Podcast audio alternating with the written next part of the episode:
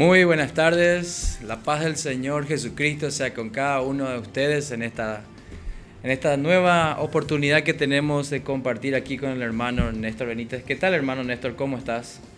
Hola, muy buenas a todos, bendiciones. Y todo bien hermano, ¿y vos? ¿Qué tal? Bien, gracias. Por gracia y misericordia del Señor, hoy nuevamente tenemos la oportunidad de compartir con nuestros hermanos de la iglesia Marangatú y con todos nuestros oyentes también.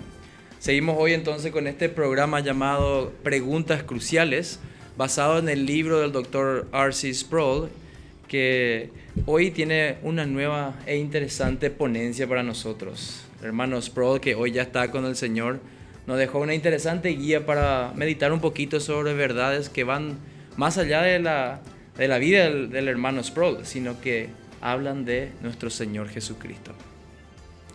El título de hoy entonces eh, estaría siendo los títulos de Jesús. Recordando un poco de qué estuvimos hablando en la sesión anterior, Nelson. Eh, perdón, la, Néstor. La sesión pasada estuvimos hablando de quién es Jesús, ¿verdad? Y en eso estábamos respondiendo eh, bíblicamente, ¿verdad? Sobre la identidad de nuestro Señor Jesucristo, ¿verdad? Así como está en las Escrituras, ¿verdad? Así como, así como está descrita en las Escrituras. Y en, en eso también inevitablemente mencionamos algunos títulos que posee nuestro Señor Jesucristo, ¿verdad? Como eh, Jesucristo mismo, ¿verdad? Jesús y Cristo. El título de Cristo o Mesías también, ¿verdad? También mencionamos que Él es Señor, que Él es Salvador, que Él es el Cordero de Dios. Mencionamos muchos, muchos títulos, ¿verdad? Que, que son atribuidos a nuestro Señor Jesús. Y en el día de hoy, en específico, vamos a estar hablando de eso, de esos títulos. Amén. Entonces pudiéramos decir que dimos un pequeño pantallazo o un trailer de lo que iba a ser hoy. Porque en la sesión anterior hablamos de que solamente el Cristo bíblico es el que salva, no el de la mera invención humana, no aquel que es producto de una cultura perniciosa como un Cristo de socialista, un Cristo LGBT y cosas así. Son falsos Cristos que ya desde el Edén, como habíamos leído en, en otra oportunidad, el pasaje donde Pablo dice que en 2 Corintios 11 que había ya falsos cristos y él enmarcaba ese texto diciendo que como la serpiente engañó a Eva, es decir, desde la creación misma, la imagen, la esencia, la naturaleza de nuestro Señor Jesucristo ha estado bajo ataque. Y todo con el, con el horrible fin de que la salvación de los hombres eh, sea perdida. Pero sabemos que el Señor preserva a los suyos. Sabemos que el Señor también ha preservado su santa palabra para todo aquel que hoy se arrepiente y confía solamente en la persona y obra de Jesucristo. Como bien comentabas en la última parte del, programa anterior, nos hablabas un poco del Evangelio del Señor Jesucristo. Hoy podríamos rememorar un poquito porque qué hermoso es recordar el Evangelio siempre de nuestro Señor Jesucristo. Bueno, comenzamos entonces con algunos títulos el primer título que estaremos abordando aquí, que está en el capítulo 2 del libro Preguntas eh, Cruciales del Dr. R.C. Sproul, es que Jesús tenía el título o se le atribuía el título Jesucristo. Interesantemente, hoy en nuestra cultura muchas personas creen que Jesucristo es solo un nombre, que Jesús tal vez es un nombre y Cristo es su apellido, así como yo soy José Sartorio y hermano vos sos Néstor Benítez. Y Aún así, nuestros apellidos también tienen un historial. Vienen, no, no salen de la nada, sino que tienen un trasfondo, ¿verdad? Para bien o para mal muchas veces. Pero Jesús, el Cristo o Jesucristo, no es un apellido simplemente, no es algo que solamente tiene un historial, sino que es un título. Y sabemos que los títulos hablan algo de la identidad de una persona. Y ese es nuestro propósito del día de hoy, hablar de la identidad de aquel que es nuestro Salvador, nuestro Señor, y hoy vamos a hablar un poco de esto. Hermanos, ¿qué querés comentarnos un poco sobre Jesús el Cristo? Sí, eh, es bastante interesante de hecho que eh, el título de Cristo es el título más usado, el título más conocido por todo el mundo. Hasta las personas no, no cristianas saben, saben de ese título. Pero de hecho, hasta hay varios colegios, universidades que llevan ese, ese título, ¿verdad? De la palabra Cristo. Y, pero muchos, o sea, quizás sea muy conocido, pero muchos realmente no conocen el verdadero significado de la palabra Cristo. Como muchos ya sabrán, Cristo no es nada más que la traducción en griego de Mesías, ¿verdad? Y la palabra Mesías tiene mucha, muchos significados, de hecho hasta varias, varias interpretaciones de la palabra Mesías podemos, podemos ver. Y en el Antiguo Testamento podemos ver que la palabra Mesías es una que a medida que va pasando el tiempo, ¿verdad? desde Génesis hasta los últimos libros de los profetas, ¿verdad? podemos ver que es una palabra que va tomando distintas formas, la palabra Mesías. Y de hecho que tenemos hasta, hasta tres, em, tres diferentes maneras de ver al Mesías en el Antiguo Testamento, ¿verdad? Que obviamente en el Nuevo Testamento se, se, concluye en Cristo, ¿verdad? la, palabra Mesías toma un significado mucho más completo cuando Jesús aparece en la historia. Y ahí, ahí logramos en los evangelios encontrar el verdadero significado, el propósito de, ese título. Pero en particular estaría bien ver en el Antiguo Testamento qué encontramos sobre el Mesías, ¿verdad? Así mismo es. Recordando de que Jesucristo o el Cristo no es el único título eh, que él tiene, sino que también podemos decir, eh, de hecho que algo muy, diríamos que llamativo fue que el doctor Sproul en su libro incluyó algo que un académico hizo, que se, se paró enfrente de la gente y empezó a recitar los títulos del Señor Jesús. Y cada título revelaba cosas interesantes y a manera simplemente de introducción, pero ya para retomar otra vez lo que acabas de decir, hermano, sobre Jesús el Cristo, Quería rápidamente nomás decir que aún Señor es un título, Rabí es un título, Hijo del Hombre, Hijo de Dios, Hijo de David, León de Judá, la Rosa de Sarón, el brillante lucero de la mañana, el Alfa y el Omega, el Logos, el abogado, el príncipe de paz, el unigénito del Padre, el Cordero sin defecto. Todos estos títulos nos muestran una parte de Cristo, es, decir, una perspectiva de quién es Cristo. Cristo en sí mismo es una persona tan profunda, tan compleja, que aún con nuestro entendimiento, eh, que pudiéramos decir teológico, pudiera alcanzar cierto nivel, no pudiéramos jamás abrazar la totalidad de quién es Cristo, de lo que Él es y aún de lo que Él hizo. Es verdaderamente maravilloso meditar un poco en nuestro Señor, pero también para aquellos que no lo tienen como Señor, le decimos que Jesucristo es el Señor. Que quiera o no quiera cualquier persona, Él en el día del juicio final va a volver y va a volver con gloria para juzgar al mundo. En su primera, en su primera visita, encarnado, vino para ofrecer salvación, cumplir profecías. Y una de ellas era el ser el Cristo, como dijiste hermano. En un tiempo donde muchas personas estaban esperando este anhelado Mesías. ¿Qué puedes decirnos un poco más de este Mesías, el Jesús, el Cristo? Y como había mencionado anteriormente, la palabra Mesías en el Antiguo Testamento tiene varios aspectos importantes, cada uno es muy importante. Y por esa razón es, es difícil decir que es difícil definir la palabra Mesías sin primero hablar de las distintas de las distintas de los distintos aspectos de las distintas vertientes que hay ¿verdad? en el Antiguo Testamento sobre el Mesías. Uno que podemos encontrar, por ejemplo, es el de que el Mesías era una persona, un rey de la línea de David, así como David, ¿verdad? un guerrero, un líder militar que vendría a someter a los enemigos de Israel a sus pies y que de esa manera traería independencia nuevamente a Israel, ¿verdad? Porque sabemos que luego del reinado de David no se vinieron más que desastres para Israel, ¿verdad? Luego del reinado de Salomón nos encontramos con eh, dos reyes muy particulares, ¿verdad? Que lo único que trajeron para Israel por medio de sus gobiernos fueron nada más que desgracia, inestabilidad económica, eh, política, social, ¿verdad? Mucha idolatría también. Así es. Eh, luego del reinado de David, lo único que vinieron fueron prácticamente reyes muy inclinados a la idolatría, a ídolos eh, paganos de otras naciones. Y entonces había una expectativa muy grande de un rey, así como David, que, que, estaría, que sería ungido por Dios, ¿verdad?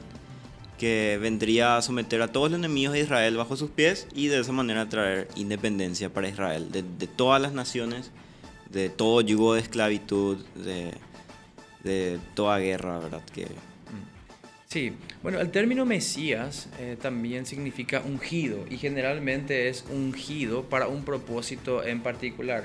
En este caso, eh, como vos bien decís, era también para representar al pueblo de Israel, era también para redimir al pueblo del Señor de sus pecados, era aquel Señor que iba a ser también ungido para llevar a cabo toda aquella tarea de esos tres oficios que el Señor tiene, que es profeta, rey y sacerdote, que también intercedería por su pueblo, que sería profeta en el sentido de que hablaría la palabra del Señor, como él lo hizo en las sinagogas cuando estuvo aquí, y también sería rey, que pondría a todos sus enemigos bajo sus pies y liberaría a su pueblo cautivo. Pero cuando Cristo vino, el ambiente era muy tenso políticamente hablando.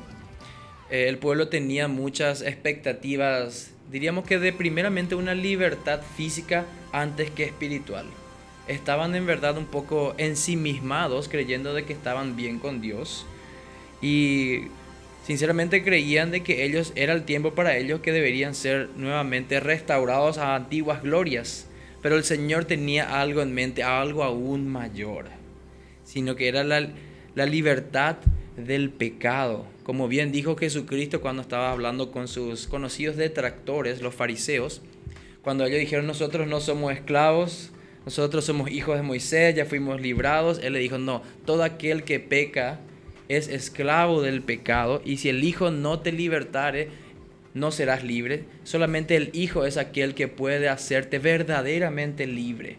Así que este es el Mesías esperado eh, en muchas partes del Antiguo Testamento y podemos ver que hubo una no es tan fácil discernir un poco porque hay una especie de paradoja entre los diferentes roles de Cristo y tanto así que este pueblo judío, el cual estaba sometido bajo Roma, cuando llegó el Cristo encarnado, no, no era el Cristo que ellos esperaban en su mayoría. Ellos querían un caudillo político que venga a derrocar a Roma y a traer a Israel nuevamente a las glorias. Pero a lo mejor podemos comentar un poquito más de esto en el siguiente bloque, si te parece bien, Néstor. Sí, así es. Vamos a un corte musical.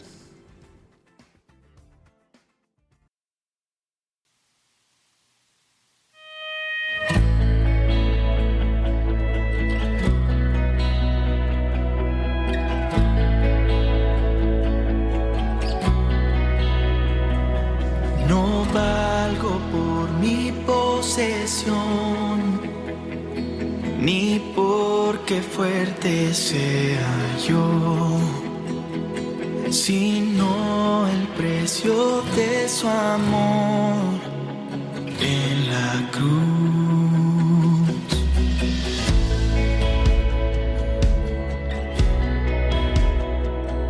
No valgo por ser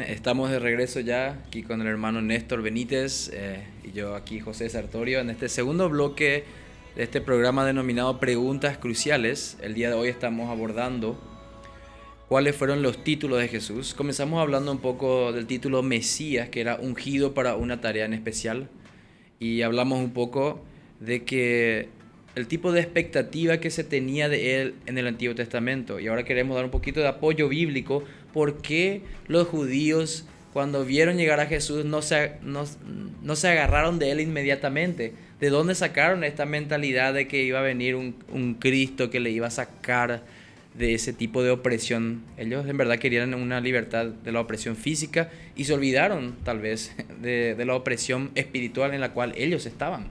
Hermano, si puedes apoyar un poquito con un versículo. Sí. En, en el Salmo 132, en el versículo 11, podemos encontrar que dice, el Señor ha jurado a David una, ver, una verdad de la cual no se retractará. De tu descendencia pondré sobre, sobre tu trono. Entonces podemos ver que existe una promesa en el Antiguo Testamento. De hecho, este no es el único versículo, pero es uno de los más claros y breves, ¿verdad? Para dejar, para dejar claro que había una promesa de parte del Señor para David, de que de su, de su linaje habría de venir un rey, ¿verdad? Que estaría sobre su trono. Y sabemos también que este rey tendría que venir del, del, la casa de Judá, que es la casa de David. Y muchos, así como mencionaste anteriormente, eh, muchos del, pueblo de Israel, cuando Jesús apareció en escena, muchos pensaban que él venía a cumplir este, este rol, este rol de rey el cual sabemos que sí, verdaderamente sí, pero no de la manera que ellos esperaban, ¿verdad? Podemos encontrar pasajes en los evangelios donde querían tomar a Jesús, ¿verdad? Y simplemente levantarlo como rey, pero él se escabullía y se escapaba, ¿verdad? Porque no, no era para lo que él vino, sino que él había venido con otro propósito, ¿verdad? Claro. Y ellos tenían también un concepto de, diríamos que de rey carnal, en el sentido de que él hacía milagros, pero también alimentaba a la gente gratis. Así que vimos que él, el mismo Jesús, cuando él se apartaba de ellos, antes de que lo coronen como un rey carnal, ¿verdad? Lo cual de ninguna manera era el propósito de nuestro Señor Jesús. Él dijo que ustedes me siguen solamente por la comida, porque sus estómagos están saciados. Y en ese mismo sentido, podemos ver de que el pueblo judío, cuando nuestro Señor vino en su encarnación, también ellos tenían sus propias necesidades y rechazaron al Jesús que vino, si bien esto ya estaba profetizado en el libro de Isaías también, rechazaron a un Jesús que les traía lo que ellos en verdad necesitaban, pero ellos querían un Jesús conforme a sus propios deseos temporales en ese tiempo. Y el Señor obviamente tenía otros propósitos. Eh, desde la eternidad pasada, Él ya había evidentemente decretado que iba a venir, diríamos que en dos partes. primeramente a inaugurar su reino, tomar forma de hombre y venir y caminar entre nosotros y hacer esa sustitución tan maravillosa de la cual habla el Evangelio. Pero también el Señor promete que ha de venir como rey victorioso. En el libro Apocalipsis tenemos mucho de eso. Así es. Y como mencionaste, ¿verdad? El pasaje de Isaías, el capítulo 53 trata del siervo sufriente de Israel, ¿verdad? que, es, que es otro aspecto del Mesías, ¿verdad? Que justamente vino Jesús a cumplir, el principal que él vino a cumplir, ¿verdad? En su primera venida. Y como mencionaste, en su segunda venida tendría un aspecto mesiánico más, mucho más inclinado hacia su, su reinado, ¿verdad? A su aspecto como rey. Y como, como nosotros creemos, ¿verdad? Una postura reformada es que el Jesucristo desde el momento de su ascensión ya efectuó y comenzó su reinado. O sea, su reinado es desde el momento de su ascensión hasta la eternidad. O sea, un reinado sin fin, como dice también el Señor en varios pasajes. Le promete también a David que el reinado del que habría de venir, ¿verdad? Sería un reinado sin fin, ¿verdad? Un reino eterno. Y sabemos que ese reinado va a ser consumado cuando Jesucristo vuelva, ¿verdad? Su segunda venida. Así es. Entonces hablamos también de que en segunda instancia, primero Jesucristo es el Mesías, en un sentido de, de que Él era aquella promesa esperada también por el pueblo, pero también como un siervo sufriente. Y es este aspecto el cual el pueblo de Dios en aquella época, en el primer siglo, la cual ellos perdieron de vista, de que Él también tendría que venir a sufrir por su pueblo.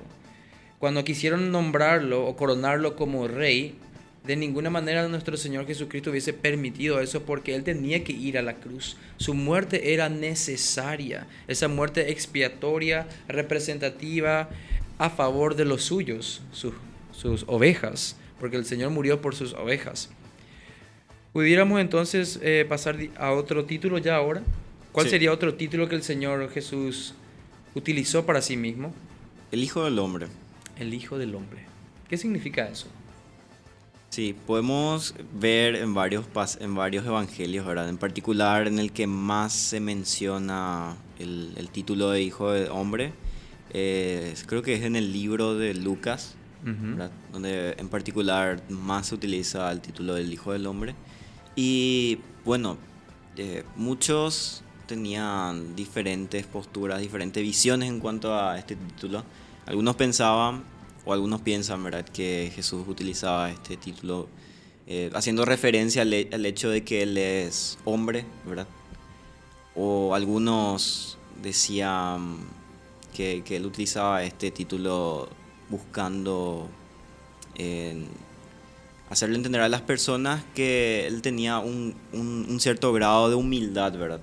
O sea, el Hijo del Hombre le daba un, o sea, el título del Hijo del Hombre le da un cierto grado de humildad, ¿verdad? O sea, le atribuye un cierto grado de humildad, ¿verdad? A Jesús.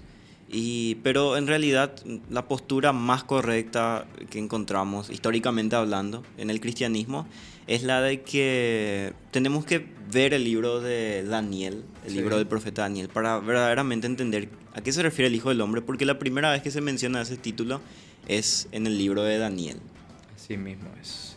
Sí, eh, otorgándose, o mejor dicho, hablando con títulos mesiánicos ya dados del Antiguo Testamento, el Señor Jesús, hablando a una audiencia judía, ellos evidentemente entendían, porque ellos habían estudiado el Antiguo Testamento, esas eran las escrituras disponibles en ese momento.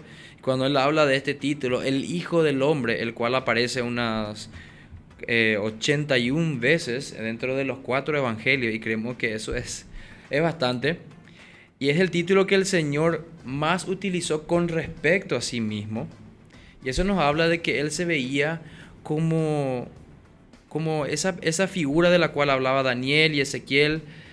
Y el Hijo del Hombre en verdad aparece como que, creo que en el, pasaje de Daniel nos habla de anciano de días, dice, ¿verdad? En Daniel 7:14, voy a leer un poquito, eh, dice ahí, el dominio, la gloria y el reino para que todos los pueblos y naciones y lenguas le sirvieran, y su dominio es eterno y nunca tendrá fin, y su reino jamás será destruido. Esto hablando de la profecía de Daniel un poco, donde Él se presenta esta figura del Hijo del Hombre. Así que cuando el Señor Jesús utilizó este título para sí mismo, tenía una connotación de título de autoridad, tenía una connotación de aquel que vendría desde el cielo. Y como bien él dijo en Juan capítulo 3, versículo 13, nadie subió al cielo sino el que descendió del cielo, que es el Hijo del Hombre. En otras palabras, Jesús en su encarnación, Él es el único que subió al cielo, que viene del cielo y que correctamente puede ser llamado el Hijo del Hombre.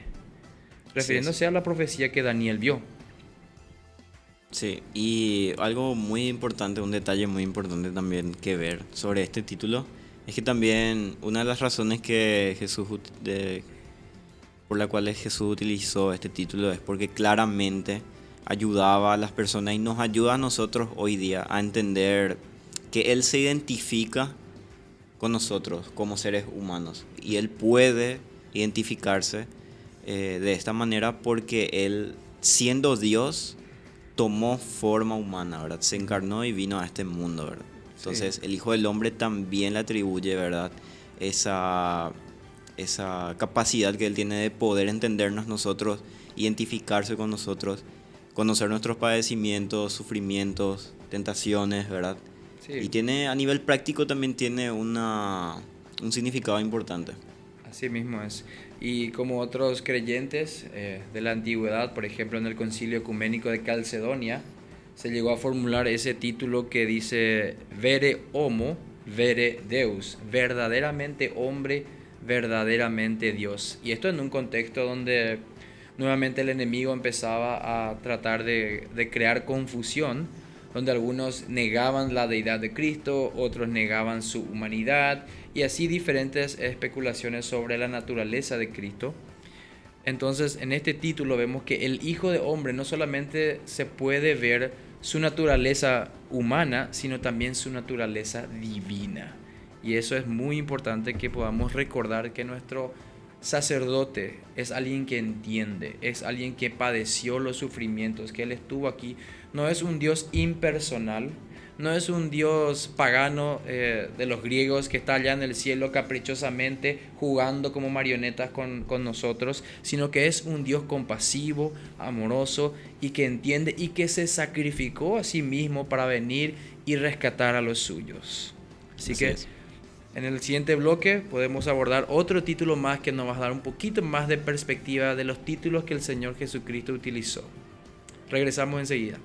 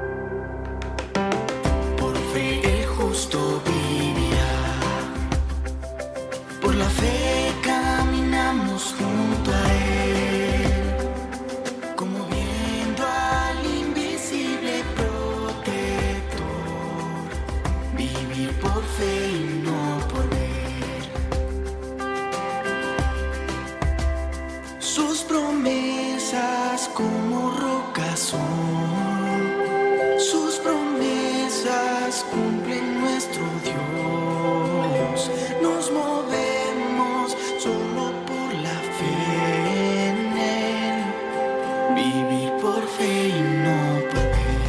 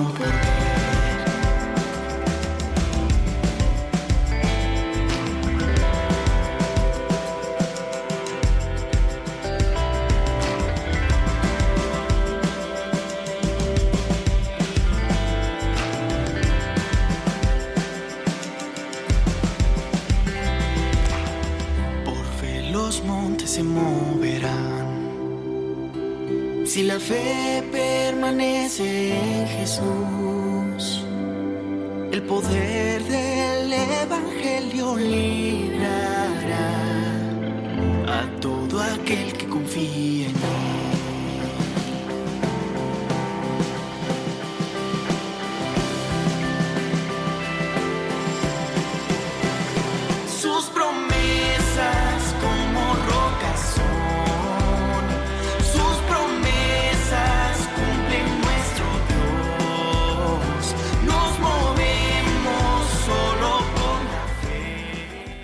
Muy bien, estamos de regreso en este tercer bloque del programa Preguntas Cruciales. Y una de esas preguntas cruciales es cuáles son los títulos que el Señor Jesús ah, presenta o se le otorga a Él. Y es más, cuáles son los títulos que Él mismo utilizó. Hemos estado hablando hasta el momento de varios títulos que el Señor Jesús el Cristo, Jesús también como hijo de David, Jesús como el hijo del hombre. Y ahora vamos a abordar un poquito el siguiente título, que sería, ¿cuál es el siguiente título, Néstor? Jesús como Señor. Jesús como Señor. Como Señor. Así es. A veces, cuando escuchamos esa palabra Jesús eh, es el Señor, eh, tenemos, a veces tenemos que tener cuidado de no utilizar lo que nosotros hablamos en nuestra cultura como Señor. Cuando caminamos por la calle, le, le vemos a una persona de edad y le decimos, eh, buenos días, Señor. ¿verdad? También sabemos que, eh, obviamente eso es correcto, es, muestra una buena educación. También cuando hay personas eh, en otros países como Inglaterra que se utilizan títulos como Sir, que significa Señor. Entonces, esa palabra puede tener diferentes significados, de- depende de cómo uno lo use. Pero la pregunta es, ¿cómo estaba usando nuestro Señor Jesucristo esta palabra, el Señor? Cuando Sí, sí. uno es, eh, cuando alguien es Señor de nuestra vida, eso habla de algo llamado señorío, ¿no? Que significa que tiene autoridad o potestad sobre nosotros.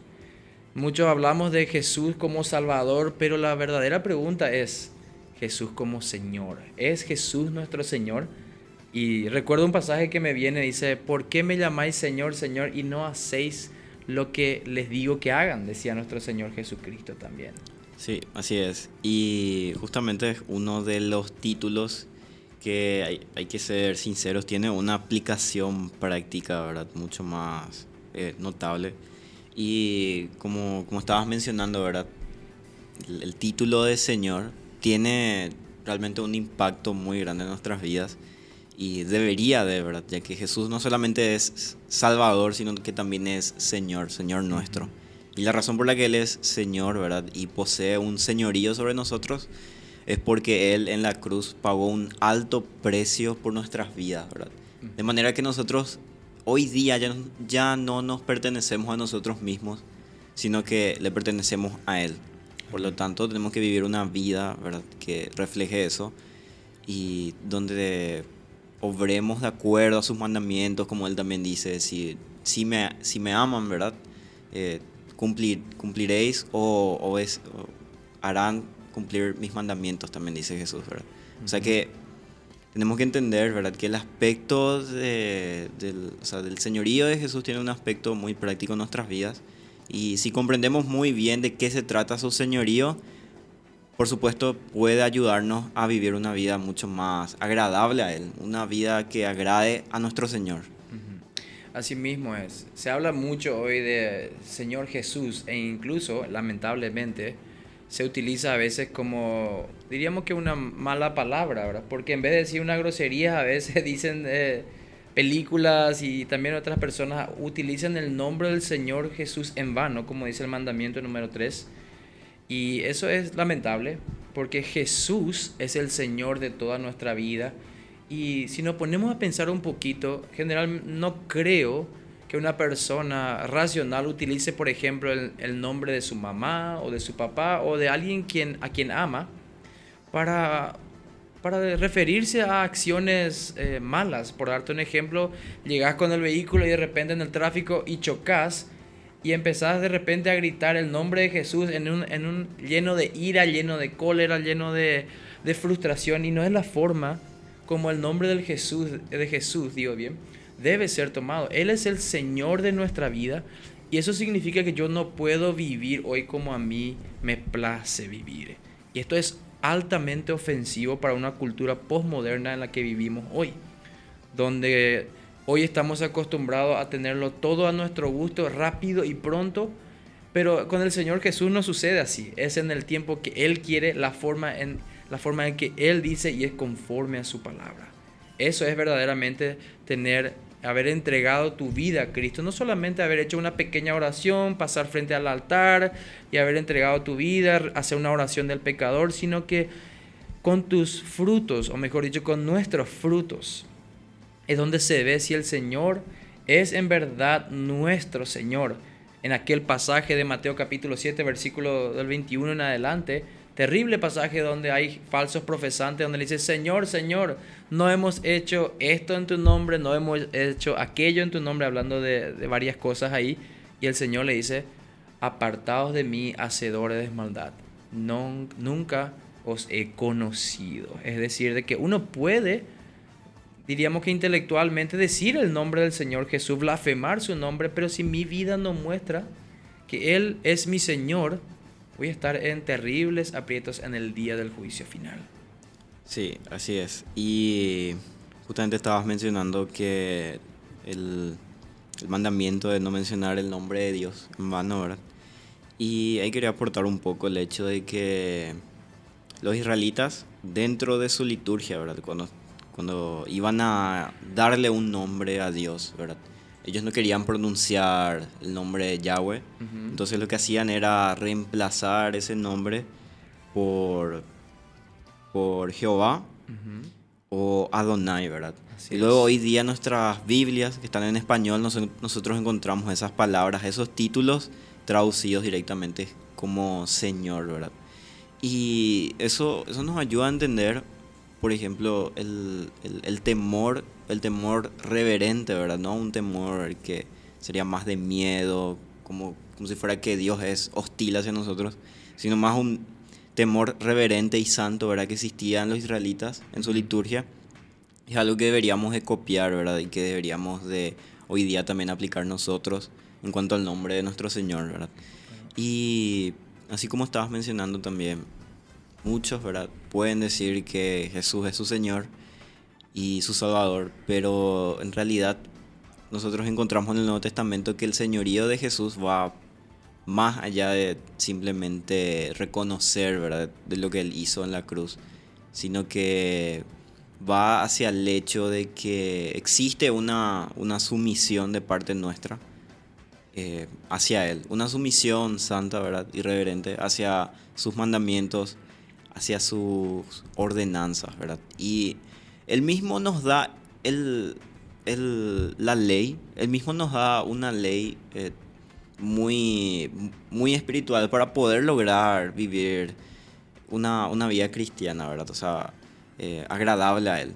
Para poder experimentar el señorío de Jesús en nuestras vidas de manera práctica, él nos, él nos dice muy claramente cómo hacerlo. Él dice que si nosotros le amamos, si nosotros le amamos a Él, en primer lugar, como consecuencia de ese amor, vamos a poder someternos a su voluntad, a su palabra y, vivir una vida agradable para Él, obedecer sus mandamientos. Eso Él los dice, ¿verdad? Si obedecéis mis mandamientos, si me amáis, obedeceréis mis mandamientos, ¿verdad? Así mismo es. Y buscando un poco la raíz de esta palabra, el Señor, como vos hablaste un poco de las raíces hebreas, pero ya teniendo un contexto más griego, vemos la palabra curios, que nos habla un poco de que es un título imperial, alguien que tiene un señorío, una autoridad sobre nosotros. Tanto así que el apóstol Pablo utilizaba también otra palabra cuando él se presentaba él hablaba de la palabra duolos, que significa esclavo. Cuando hay un señor, hay también un esclavo. Entonces, de esa manera hoy nosotros, con, con la verdad que con mucho, con mucho anhelo, con mucho gozo en nuestro corazón, podemos decir que somos esclavos de Cristo. Sin ningún pudor, sin ruborizarnos, sino que decirlo con gozo, Jesucristo es mi Señor, yo soy su esclavo, yo quiero hacer todo lo que Él me manda para hacer y es un deleite para nosotros, para los creyentes. Sí, así mismo es. Y quería mencionar algo ahí. Eh, es un poco, bueno, la verdad que es muy irónico el hecho de que Jesús haya venido a, la tierra, ¿verdad? Para librarnos y libertarnos del pecado, ¿verdad? Así como vos dijiste, mencionaste anteriormente, los fariseos, los israelitas decían eh, nosotros nunca fuimos esclavos, ¿verdad? Nosotros somos de la, de la, del linaje de Abraham, ¿verdad? O sea, no, no, somos esclavos. A nosotros nos pertenecen las promesas del reino de Dios, todo, ¿verdad? Y Jesús, ¿qué les dice? No, ustedes, son, ustedes no son libres, ustedes son esclavos del pecado porque cometen pecado, ¿verdad? Les dice. Y nosotros hoy día, como hijos de Dios, estamos libres del pecado, somos totalmente libres de la consecuencia eterna del pecado, ¿verdad? el pecado ya no domina nuestras vidas. debido tiene señorío a sí mismo. El, sí, el pecado ya no, ya no posee ese señorío sobre nuestras vidas, sino que ahora existe otro Señor y ese Señor es nuestro Señor Jesús. Y la ironía está ahí, ¿verdad? En el hecho de que Él nos libra del pecado y ahí Él nos da verdadera libertad. Pero al tener esa, esa verdadera libertad, al mismo tiempo también poseemos una, una marca, ¿verdad? Una marca como esclavos que sería el Espíritu Santo, su sello. Amén. Así como el ganado tiene esa marca del dueño del ganado, ¿verdad? Que generalmente es con fuego así y quema la piel y queda impregnada de esa misma manera como dice Efesios, que tenemos las arras de nuestra salvación, que es el Espíritu Santo que confirma nuestro espíritu que somos propiedad de Él. No nos pertenecemos a nosotros mismos. No podemos inventar la verdad. No podemos inventar qué está bien y qué está mal, sino que el Señor Jesús, aquel que es nuestro maestro, y maestro en el sentido de que Él es mi maestro y yo soy su esclavo, Él es quien determina qué está bien y qué está mal en mi vida. Así que cada, la próxima vez que digamos Señor Jesús, recordemos que estamos hablando como esclavos a nuestro soberano Rey, a quien es dueño de nuestra vida y de todo lo que hoy poseemos.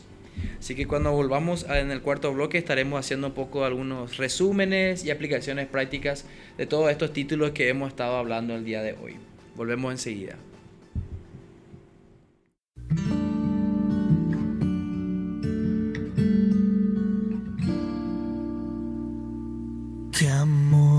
Mis pecados decide olvidar lanzados al mar no los quiere contar. Él siendo omnisciente olvida mi error. Mis faltas son muchas, su gracia es mayor. Paciente me aguarda en mi desvía. Un padre que tierno me llama al hogar. Recibe al débil y al vil pecador. Mis faltas son muchas, su gracia es mayor. Gloria a Dios, gracia es mayor.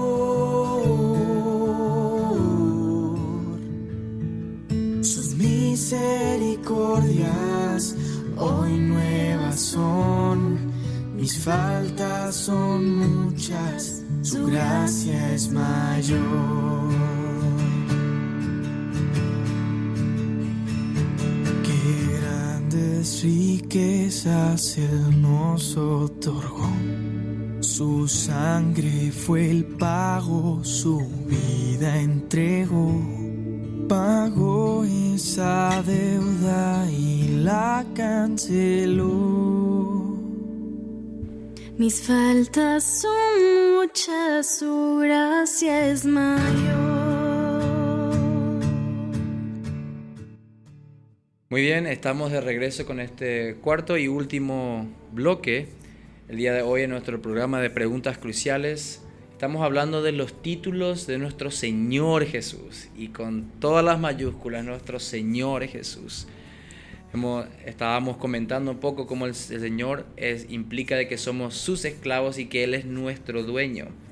En el primer siglo, de hecho, que la iglesia pasó cosas eh, terribles, terrible persecución, solamente por este término, Señor, curios. ¿Por qué? Porque el César o el emperador quería que los creyentes declaren solamente lealtad o esclavitud al César, al Kaiser.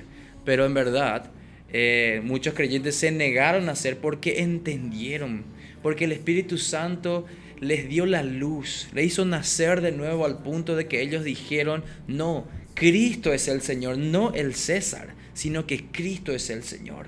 Y muchos de ellos pagaron esa afirmación con su sangre y sus vidas.